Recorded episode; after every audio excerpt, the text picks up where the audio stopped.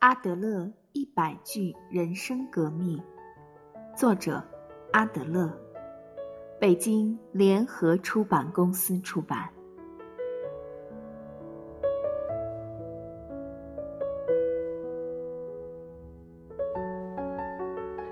以自卑为借口逃避人生的胆小鬼不计其数，但也有不少以自卑为动因而功成名就的人。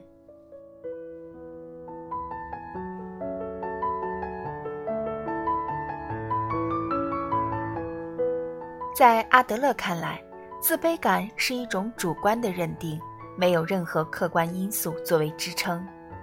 一个人只要自己在心理上认为自己低劣，他就会产生自卑感。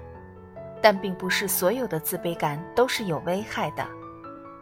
自卑也是一把双刃剑，它能够让胆小的懦夫逃避人生，从而一败涂地；也能够让有意志的人功成名就。爬上人生的顶峰。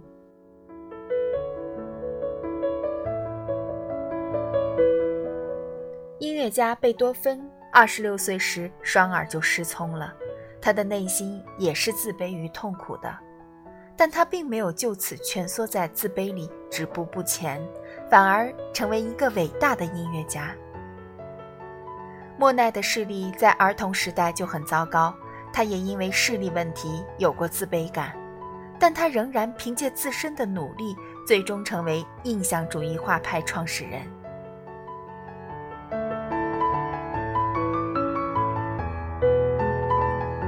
在意志消沉的人身上，自卑会成为前行的阻碍，严重时发展成自卑情节，使自己的人生陷入灰暗，无法自拔。